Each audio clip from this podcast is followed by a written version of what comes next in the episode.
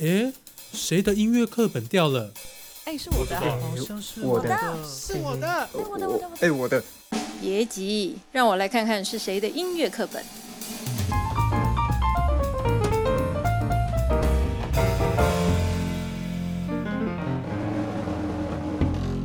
欢迎大家收听《谁的音乐课本掉了》。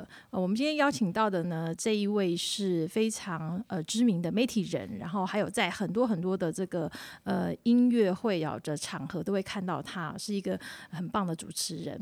那我们今天邀请到的是刘玉玲刘老师，我们欢迎刘老师。是叫我老师不敢，教授好。您是我心目当中的偶像哎，为什么？偶像好 是，我想从不管从台大的角度啦，或者从您自己本身在您的工作领域上。学术的领域上，其实你有很多非常专精部分是我们该学习的啊。没有，老师你又有创新，又有原来的思维部分的很多这一部分的整合，是是超棒。啊，谢谢谢谢老师。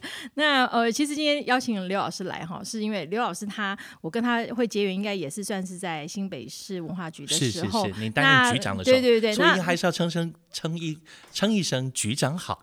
没有没有，那也不敢。呃，这个只是一时的啦哈。但是真正的呢，我们其实两个都是文化人哦。那老师在这个流行音乐产业那边这边呢，其实有非常多很深的这个就是呃一些一个学养哈。那所以今天呢，要邀请刘老师来跟我们。谈哦，一系列哈，有几个几集的节目呢，都是要讲流行音乐产业，台湾流行音乐产业的整个发展史哈。是，我们大概就会从我们第一个第第一个号称台湾的流行歌开始吧，大概在一九三零年代是吗？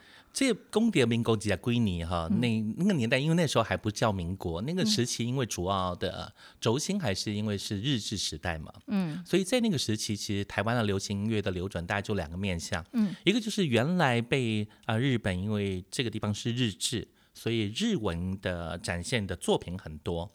那接续就是以原来在台湾生活的人，他们习惯就用和乐为闽南话，嗯，所以这部分所延伸出的台语的歌谣，也是在那个时代才正式开始。是，当然提到台湾流行音乐的开端，嗯，台语歌就是一开始真正一开端的语言的使用，嗯，其实国语歌是在真的还蛮后面的。是是。那那个时期其实。提到第一首歌，大家都会提到《桃花泣血记》。对对啊，《宫的这瓜克》。当然，那个时期主要是为了一部电影要在台湾上映，嗯，然后找不到宣传的方法，干脆就写一首歌，新的歌是不是？对，因为以前那个时代的，在呃三零年代，西元三零年代，当时的电影是默片哦，没有声音的，是是是。所以呢，没有任何的形式，所以他们为了这部分，干脆写一首歌来当主题歌。其实那首歌的从头到尾的架构很简单，就是把电影从头到尾讲一次吗？简单讲一遍。哦，那有点像一个宣传啦，我在宣传，然后这一首歌等于是把它的摘要、故事对对对对的大意讲完。是哦，所以这是算是一个很重要的开端。当然，呃，提及台湾的流行乐，从我们自己的语言来讲。呃，讲到台语和洛语，就所谓的闽南语，其实主要部分，我想这一部分回到两个根嘛，一个根就是原来自己的庶民文化所产生的养分，是。第二部分就是当时有很多优秀的年轻人，嗯，被送去了日本，哦，去学音乐回来，就进入到，尤其进入到当时的古罗美亚，嗯，啊，古罗美亚。唱片公司。对唱片公司，我想这是一个很重要的起头，也造就了后来台湾流行音乐真正能够。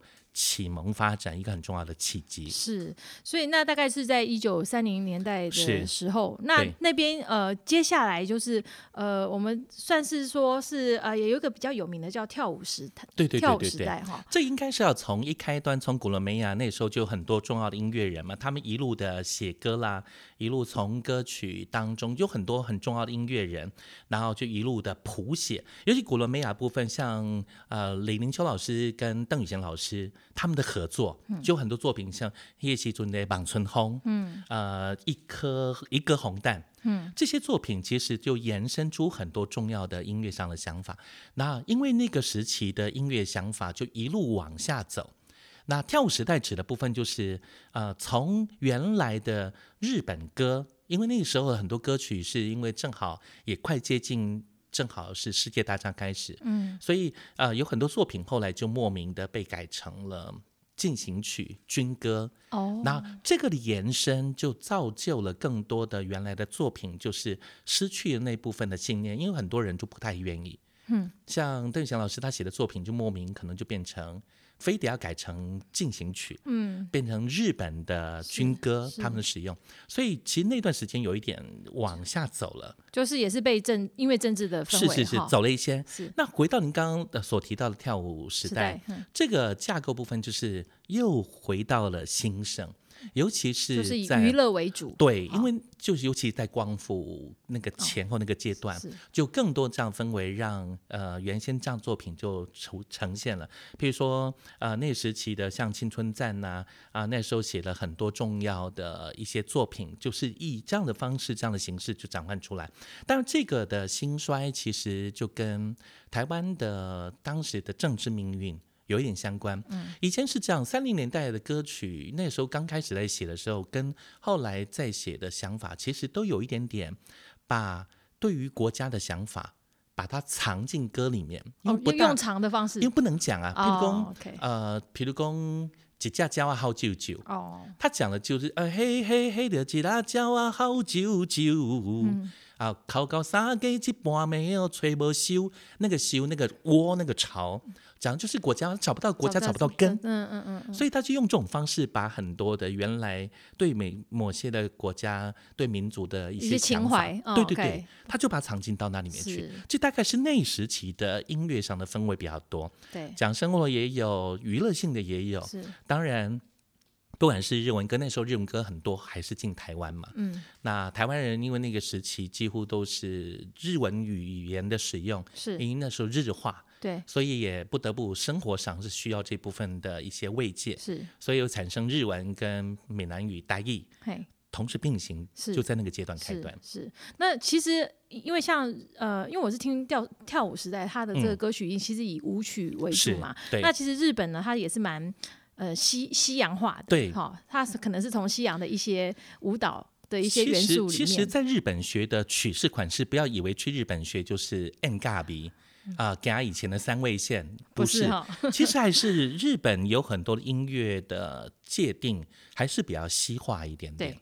他用西化的语式的款式创作的想法，嗯，把它融合出属于他们自己的味道。是。那当然，去那边学习音乐的很多的年轻人回来之后带进来也是这一块啊。嗯嗯，所以就用这样的方式表达出那种那样的氛围，是对，大概是是这样。所以，所以老师刚刚提到，其实就还是在这个光复之前，嗯好、的一个一个一个状态。是那那等到这个一九呃四零年代、五零年代的时候呢，那台湾的流行乐产业有发生怎么样的不同的变化？那时候已经等于是日本人已经离开了嘛？是，哎，对，日本人虽然离开了，其实离开了反而是有痛苦的地方，也有哦美好的地方。什么叫做痛苦痛苦的地方？因为日本呃离开之后，其实音乐产业比较没有资金哦，没有办法做唱片，哦，所以其实反而还是有人持续在写歌，是是歌还是持续在创作，可是发行的变少了。哦，因为那些公司也要跟着，就是就离开台湾，回对，到实际上只剩下像那时候的日日中啦、古伦美亚啦，其实留下的只有剩下几家唱片公司。其实大部分唱片公司是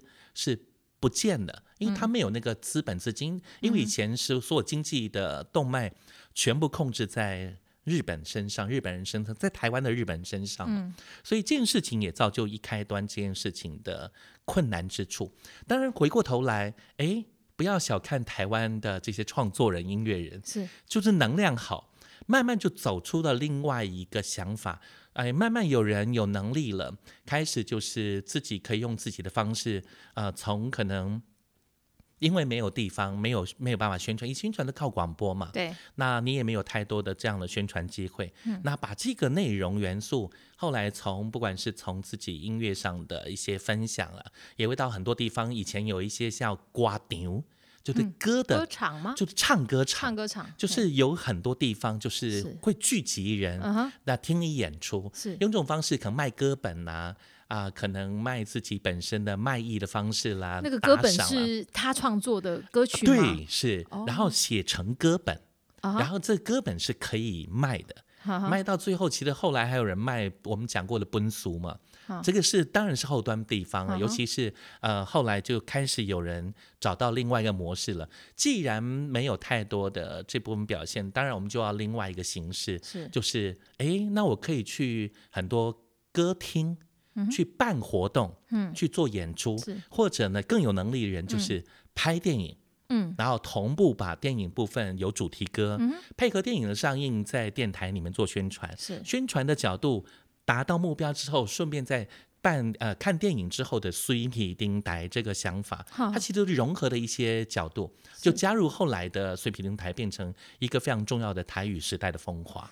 随便登台是等于这个在上映之后，嗯。然后演唱这个主题曲是。的歌星，他要来他要来，对然后现场，然后再另外再演唱这首歌曲吗？还是是那个那个那样子是一个一个怎么样的状况？他就是透过电影的播出嘛，就啊已经他本人其实那时期的大概的电影，呃，主演人就是唱歌，就是歌星，就是歌星哦，OK，其实为他量身打造了一部电影。哦，OK，然后把那个音乐元素、那个曲式，啊，也都全部都把它砍败在一块。是是是这是我觉得是最聪明的经济行为。是是哦，那个年代你看多有经济的，做经济经纪人的经济想法他。等于其实在在在推一个呃明星哈，这个明星他真的是他必须要会唱歌，对。然后要会演戏哈，对，这样才能有尤其在民国三十四年，一九四五年，因为那个日本因为战败嘛对，那台湾光复之后，其实呃那时候刚不是提到很多唱片公司不是纷纷的就这样离开？离开嘛啊，所以流行音乐这部分虽然没有中断，所以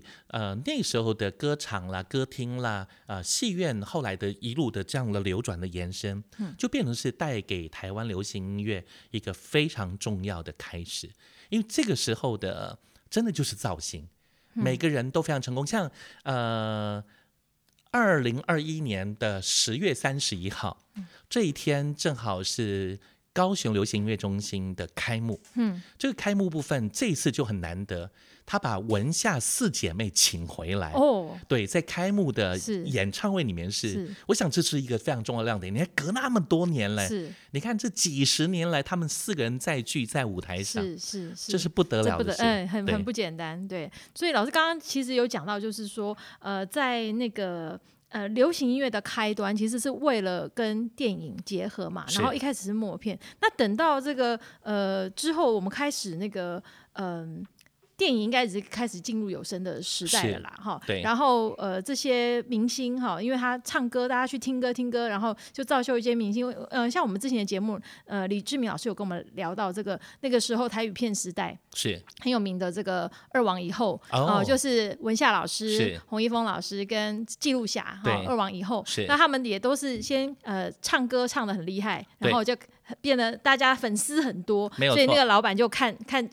电影公对电影公司就是哎，你粉丝群很多，来我们来量身打造。其实这跟这个国外的很多那个音乐音乐电影哦，音乐片的歌舞片的这个电影其实蛮像的哈、嗯是。像那个《Singing in the Rain》对，哦，他们有几个真的是又会唱又会跳，然后他的确就是为他量身打造的对，一些而且他们又，帅，对对其实那个那个年代部分正好就常常这个事情，后来我有当面问过文夏老师，呃，讲啊你请假你跟昂一洪先生、跟洪老师，今天你们王不对王嘛？讲无啦，不要夸张，嘛是只敢坐咧啉酒。好。对，因为那个年代被称为北红一峰、哦。南文夏，哦哦哦哦。是是有被区隔，因为文夏老师当年住台南，一多少地带南湖峡，哦，啊，洪老师本来就住北部，是是，是所以以前就这样定论。其实他们有南南北对决，就是对对对，其实也没那么夸张。他说 也没那么夸张，只是说各做各的，对，但是有一些机会还是可以做一些整合。是其实刚刚您所提到这个时间点，正好就是台湾光复之后，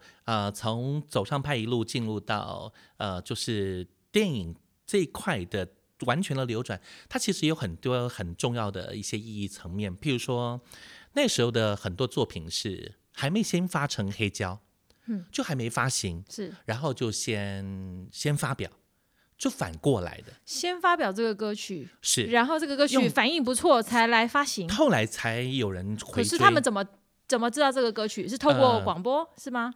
还是广怎么样？没有？作品没办法广，用走唱的方式哦，走唱。招请我红哦是哦。对，走唱的方式，因为就是透过去刚讲的歌场是。啊、歌厅、这个方式这个形式，所以那个年代部分后来就有作品出现之后，比如像呃丹丹卢。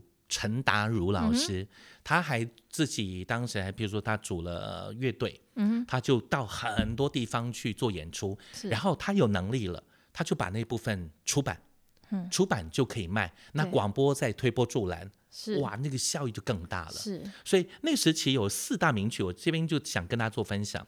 公布之后有一个很重要的四大名曲，尤其在那个走唱时期，就是譬如说一九四六年的《莽离扎龟》，嗯，这是那个李呃杨三郎老师谱的曲的一首作品。嗯，再就是大家很熟悉李林秋老师跟王云峰老师共同合作，那时候就是为了电影。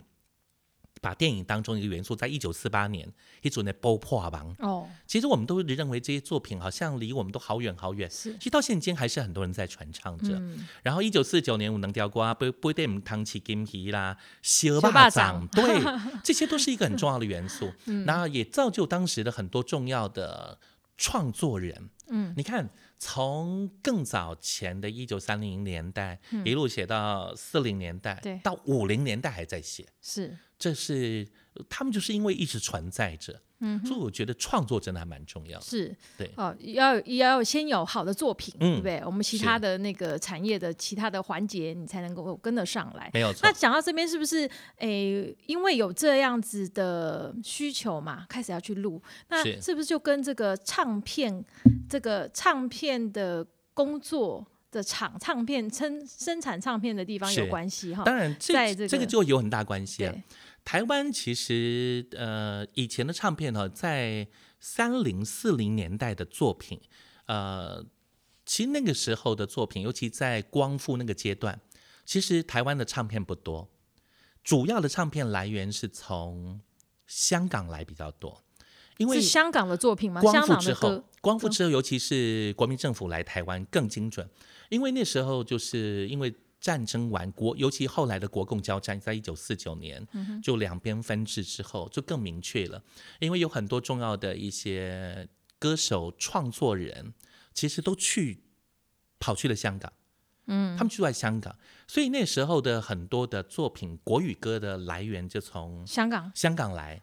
另外一个就是你刚跟跟大家分享，就是在地地方的很多作品就分成两条线，一条就是还是维持原来对日文歌曲的喜爱，因为毕竟已经被统治了一几十年，还是有那样的氛围在，这一部分是有留着的。再就是刚刚所提的很多重要的创作人，是。啊、不管当时的像像许石老师的、丁丁的、刚他都跟我丹丹卢等等这些老师，其实有很多老师，他们持续还是写了很多重要好歌，嗯，那就被流传着，嗯，所以那个时期的长相，它就分成两个面相，所以。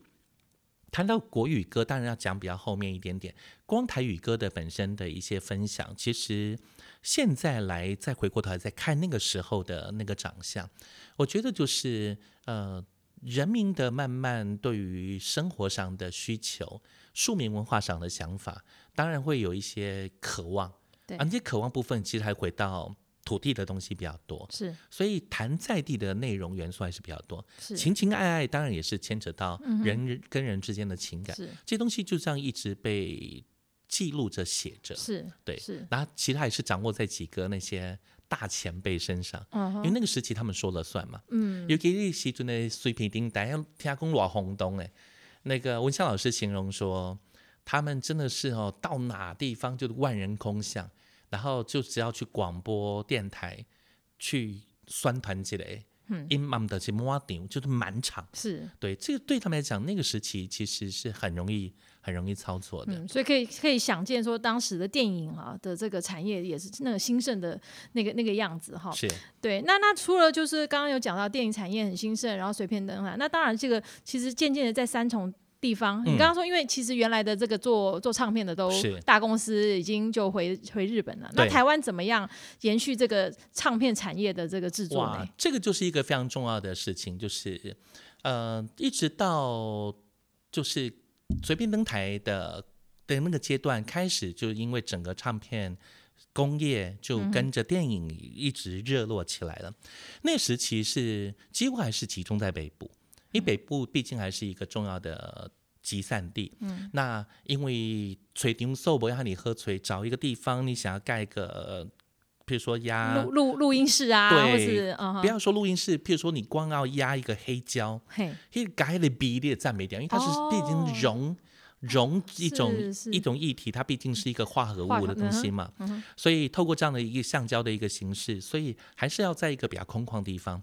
那个部分正好集中在现在的新北市立图书馆三重南区分馆的那个国际街附近。嗯，其实那个那块的边缘地方，台湾大概的，尤其在民国四零年代、五零年代，就是等于是嗯西元的五零六零年代更精准。嗯，那时候的唱片工业几乎都在三重埔。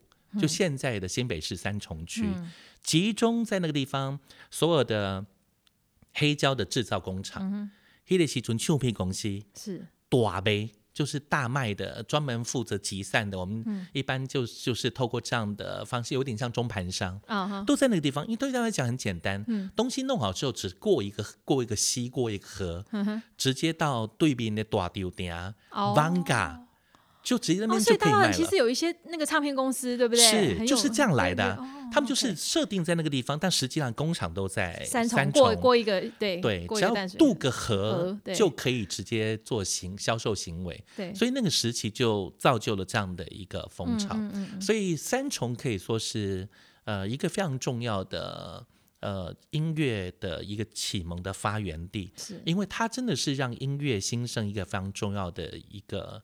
呃，我称它为福地也可以，它毕竟就是从那里开始的。嗯，只是当然现在已经呃找不到了那个那个地方的很多当时的一些印一象。嗯嗯呃，我前阵子我在去年，我在去年去年年底、今年年初，我还特地去了一趟，那就去访问那边，我去做了在地的一些采风，口述对口述的啊采风，嗯然后就找了几个老老老人家、老嗯前辈聊了一下，才发现说，其实他们大概都知道什么地方有。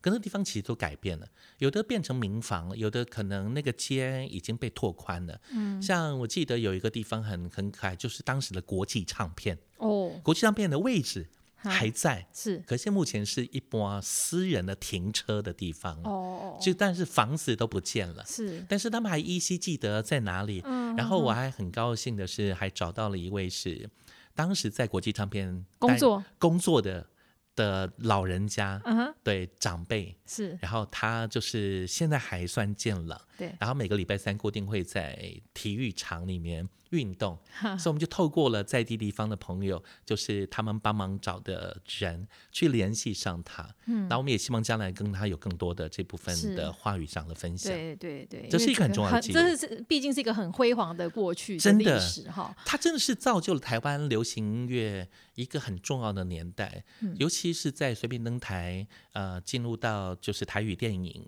最大兴盛那个时期，台湾的流行音乐在那个时期，虽然后来因为被呃国民政府有一些想法做了一些改变，但是没有改变之前，几乎所有一切的想法，三重谱说了算，是哦。沙顶坡一共一尊神，哇，真的是呃很难想象哈，就是这个产业这么兴盛哦，又是对对照现在二零二零年哈，大家都比较辛苦的一个一个状态之下啊哦，，你看那个时候，那个一九五二年，许石老师成立那个大王唱片，你看他真的让多少作品，让多少艺人，那个真的是变大明星，嗯，真的就是要靠这些才有那样的机会啊，是是真的是造型啊，是，所以那时候大概是五零六零年代，是一个台语。呃，不论是电影哈，或者是是台语的唱片，算是一个非常兴盛的时期对了哈。但是，嗯，刚刚其实老师有讲到，那后来呢，是这个台语片跟这个台语呃的这个歌曲哦，它是嗯怎么样没落下来的？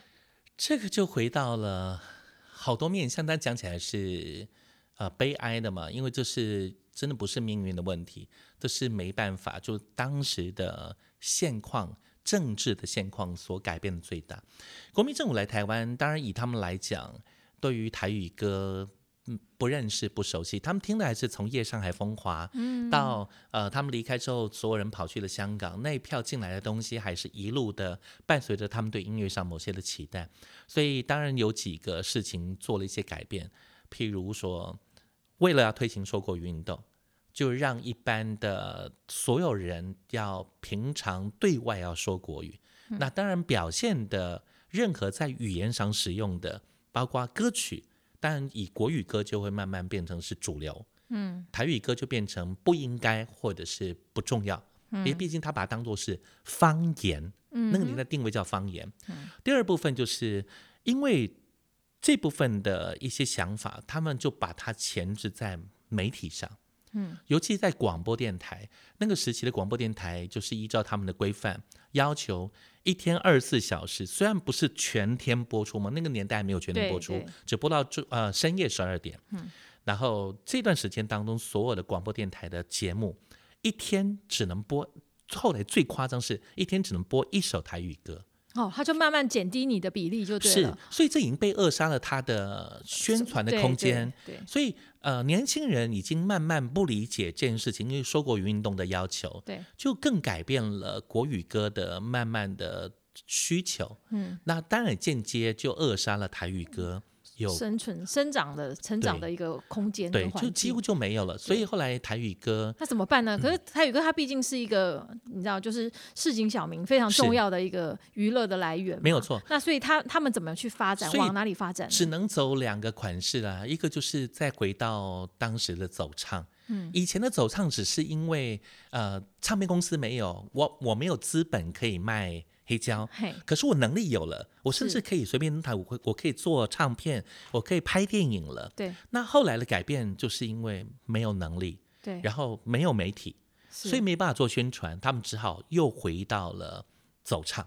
那这个时候的走唱就是真正只为了走唱而走唱，是因为没路堂行。嗯，所以这个走唱部分就造成了很严重的后果，就是只能透过这样的形式去做分享，所以会集中在某些比较人潮聚集的地方。嗯，所以它扩散到全台湾的那个能力就变小了，变小了，对，就小很多了。是，那这部分的延伸当然也会让。呃，政府有很多的看待啊。政府后来发现，国民政府认为，哇，这个又聚众，这个可能将来会有一些呃暴乱，或者是担心会有一些聚众产生的危机，所以他们就用很多的形式，所以也禁止禁止走唱了吗？算禁止，但他理由说法是说，你在地方这些房子都是违章建筑，因为他们毕竟是一个一个演出的场合的地方嘛。他没有直接说哦，因为你你唱歌实在聚太多人了。是。他就说违章建筑说要拆，拆就不能有人，不能有人就要把那个歌厅拆拆走了，拆掉了。对，不止拆掉，同时甚至就是也不不希望你聚在某一个。一些场域里面，场域里面去做演出，特地特地一个场域。对对对，他用这种形式，当然也包括就是规避了，呃，就是让台语歌继续往下走了更多的空间嘛。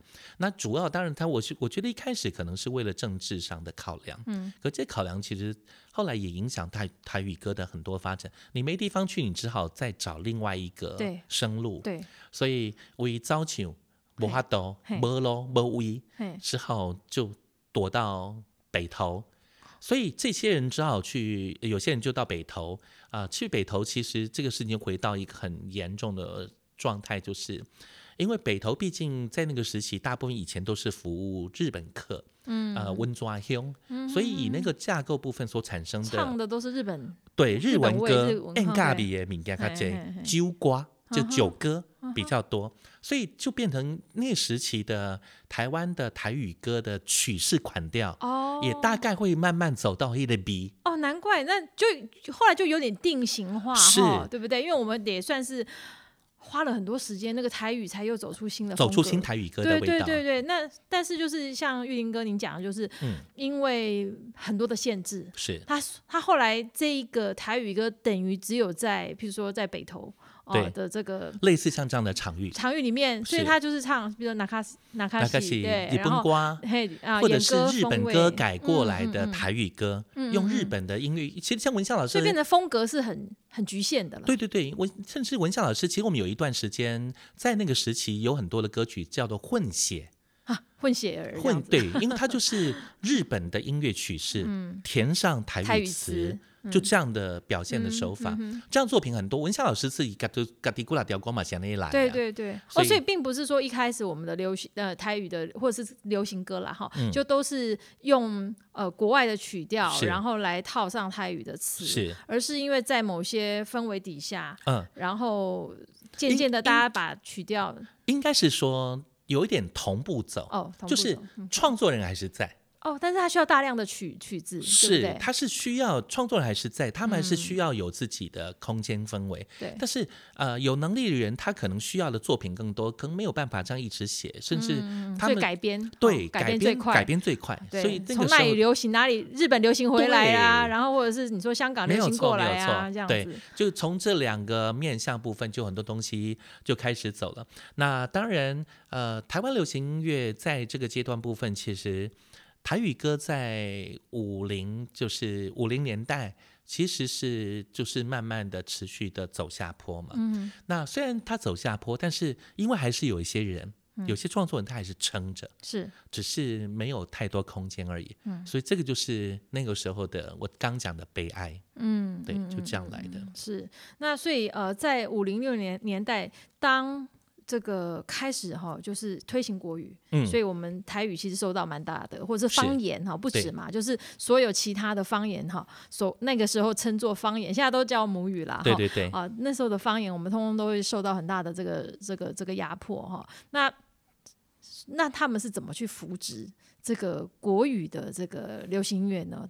呃，国语的流行音乐的扶植，应该是要先从香港的国语歌曲、广东歌曲进到台湾的。广东歌曲是唱广东歌耶，啊对，可是因为那时候的广东歌的作品并没有比国语歌多，因为主要原因是去到香港的那些歌星、哦创作人，那个时期的很多重要的人，其实都还是嗯原来在上海的。像姚敏呐、等等，好多人，哦他们写了很多重要的作品。那些今天不回家吗？是他们其实都在香港地方还是写国语歌啊，哦，是那些歌还是有被联动呃是的带进了台台湾。对，所以台湾的国语歌一开始是听那部分，当然，呃，那时候主要是，比如说在一九五五年的《桃花江》，因为一个电影，那个事情是让台湾发现了这件事情的美好，因为它真的是带动了整个那个效应让，呃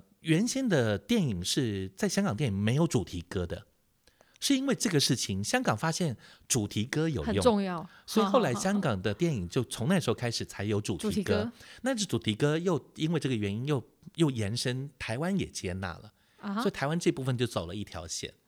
就变成有这样的音乐风格在台湾的进驻。那呃台语歌的部分就比较为难，就是日本体系的作品，那个影子还在，是。台湾的创作人写的东西还持续有在做发表。那当然也是希望。呃，大家也理解那个时候的那个过程，呃，我觉得就是再怎么讲，就说至少他还是有被保留着了。嗯。如果当时真的是完全断掉，哦，我想那个复兴可能不是十年、二十年，嗯，不是后来的这么短时间就让再恢复对台语新浪潮能够再走回来。是对。是。是，那所以呃那个时候除了刚刚老师你讲的，就是说国语歌它其嗯。实反而是从这个香港这边是。哦流流流进来，这是那时候的开始。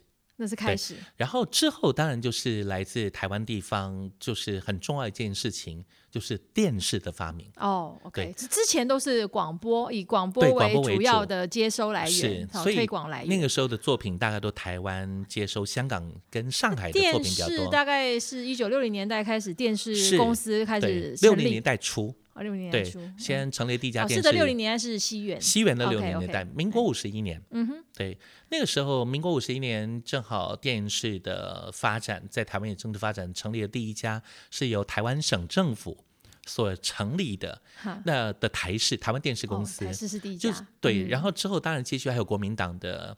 呃，当时的国民党党党的资产的中国电视公司，还有就是教育部跟国防部合资一起合作华视吗？华视，哦，中华电视公司是属于这一部分。是那这这个这个电视的的造化，其实就改变了，呃，让国语歌更蓬勃，让台语歌更矮化的那个状态，嗯哼。在那个时期就更明显了。所以他们有什么样的呃一些节目啦，或怎么样、可以让就是让这个国语歌变应该应该是这么讲，就说最明显的事情，就是因为说过运动，嗯其实国语的作品比较容易能见度高，对台语部分就版被扼刷、扼刷、扼杀在很多媒体。是啊、广播版就不行。后来电视更更狠，电视其实在台语的东西基本上是上不去的，哦没有任何的机会。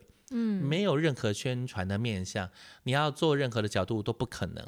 那国语歌又正好就是那时候，呃，台视有一个想法，呃，就找了就是两位夫妻档，就关石华老关华石老师跟那个呃盛之姐，嗯哼，他们就一起共同呃做了一个很重要的节目。制作制作。的一个重要节目一个是主持，就是哦。老婆主持老公是担任制作人。然后他们就做了群星会。哦那这群星会真的是一个非常重要的事情，因为群星会真的是让台湾地方的所有的呃，就是国语歌开始有属于在地地方台湾的歌星出现。哦所以就是从这样的角度出发的。嗯嗯嗯嗯，好。那群星会那个时候，我们造就的一些歌星老师，可以帮我们哦，那呃个时候介绍一些喽。因为群星会一播是播了十五年呢，对，这个可以说是非常重要一件事情。从一九六二年，呃，民国五十一年，台视开了这一档节目之后，呃，在当年因为一开播没多久就决定做的事情，那时候呢，其实造就台湾音乐上的重要的风华，有很多重要前辈，比如说像那时候的呃青山老师啦。谢雷大哥啊，甚至在一挂刘福柱老师啦、吴敬贤、吴姐啦，呃，像孔兰勋、啊、冉肖林、秦密、于天大哥，这些其实都从群星会就这样一路的培养出来。后来更更何况是因为这件事情，更造就一件想法，就是电视台陆续变多之后，台视、呃中视、华视这样陆续开播之后，呃，就开始规范的一些想法，就是要上电视演出者就要有歌星证。那歌星证就是由各你要去考试吗？各电视台决定，各哦，电视台、所以不一定要考试。是是电视台本身哦，是发证。发证同意你是成为他的基本歌星，有一点像签约，像公务员。哦，所以他他你有那个证之嗯的话，他就会给你一个基本的薪资。呃，有演出的机会，哦你就有钱可以赚。但是那个年代的规范是是有一点闭锁的，就是你是台式基本歌星，你就不能去华式中哦，心、他们不能跳，槽，就不能跳槽，不能跨这样子。那就回过来再想刚刚的问题那台语歌怎么办？哎，对啊，没机会。是第一个台语歌没乐，可是国语歌听起来也是蛮单一的哈。他他只能，比如说我我是台式的这个歌星，我就是是只能在台式这里唱对对对，因为这也陆续的发展嘛。当然一开始一定是台式那会有一些竞争跑出来吧？呃，还是会有了。嗯那这个竞争其实对于台湾流行音乐的发展也算是重要的一个里程碑。有竞争才会有进步啊，嗯所以开开始就有更多人写更多的歌给这些人唱。嗯，那陆陆续续就延伸出有更多的一些重要的歌星，嗯也就会陆续的出现了。除了群星位以后，当然还是很多很重要的一些歌星对。就冒出头来。对对对，难怪我想说，哎，其实我小时候有看电视，还记得某些歌唱节目哈，但我那个时候已你应该看不到了，已经看不到群对星，但是呢，哎，年他们有那个大乐队，就是住住在电视台对啊，什么华队。视大乐队詹生雄老师啦，中视的林嘉庆老师啦，这些其实到现在都是很重要的事情。所以那时候很多的作品。创作作品，嗯。这些大乐队的指挥，其实都有帮衬很多。对，譬如说像也写歌嘛，写啊，凤飞飞的《祝你幸福》就林嘉庆写的啊，所以啊，是那个年代部分是是真的，这些他们就撑起了台湾流行音乐的大半边天。是是是，好啊。那呃，我们今天其实很高兴可以请这个啊玉莹老师哈分享这么多。哎，我们接下来还要还有更精彩的哈，那我们就是留到下一次的节目。那我们今天就先跟大家说再见喽。好，拜拜。